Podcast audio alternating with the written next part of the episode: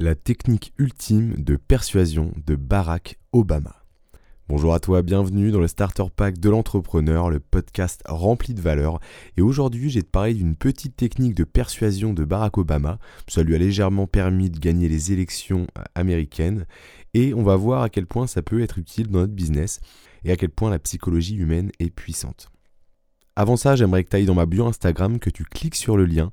Ça s'appelle Recevoir les emails privés dans lesquels je te partage des conseils et des astuces qui peuvent changer ta vie et ton business, crois-moi. Aujourd'hui, je voudrais te raconter une petite anecdote et justement te parler de la méthode de persuasion de Barack Obama. C'est la méthode qui lui a permis de gagner les élections américaines, rien que ça.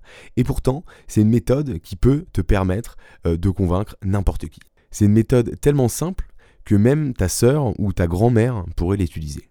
Si toi aussi tu as déjà essayé de convaincre un prof, tes parents, ton frère, ta sœur, un ami, dans une soirée, de rejoindre ton argumentaire, de rejoindre ton idéologie, eh bien cette méthode est faite pour toi et je te conseille d'écouter l'épisode jusqu'au bout. Cette méthode qui a permis à Barack Obama de gagner les élections américaines, c'est la méthode du Yes 7.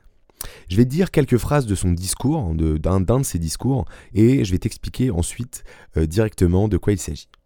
Et donc il y a un discours très connu qu'il a fait pendant sa campagne. Je te le dis traduit, euh, bon c'est approximatif, mais euh, en gros c'est ça. Le discours c'est L'économie est mauvaise, le pays va dans la mauvaise direction. Or, nous avons besoin d'un système éducatif pour chaque enfant. Nous avons tous besoin de changement.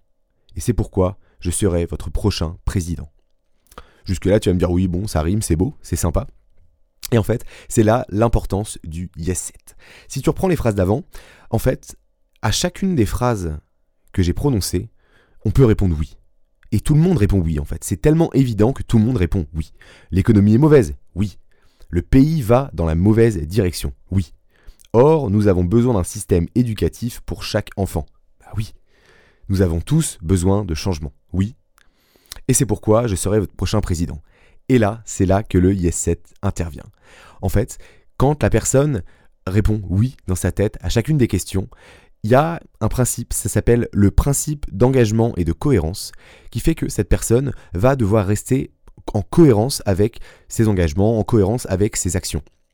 Et donc quand on lui pose une question à la fin, ça marche beaucoup dans des questionnaires par exemple, euh, dans des questionnaires où on veut orienter tous les questionnaires IFOP, IFLOP, etc. Là, et, et j'en passe. En fait, c'est des questionnaires qui sont fondamentalement malhonnêtes parce qu'on va poser des questions aux gens je fais une grosse digression. Hein. On va poser des questions aux gens en les orientant. On va leur demander est-ce que vous êtes d'accord avec ça, avec ça, avec ça, avec ça, avec ça? Et ensuite, on va leur proposer la question sur laquelle porte le questionnaire. Donc quand on vous dit euh, tant de personnes sont favorables au président de la République, tant de personnes sont favorables à ça. En fait, ces personnes-là, elles n'ont pas répondu juste à cette question-là. Elles ont répondu à toute une, toute une flopée de questions et qui parfois ont été organisées de manière à répondre à une seule question qui est celle-ci.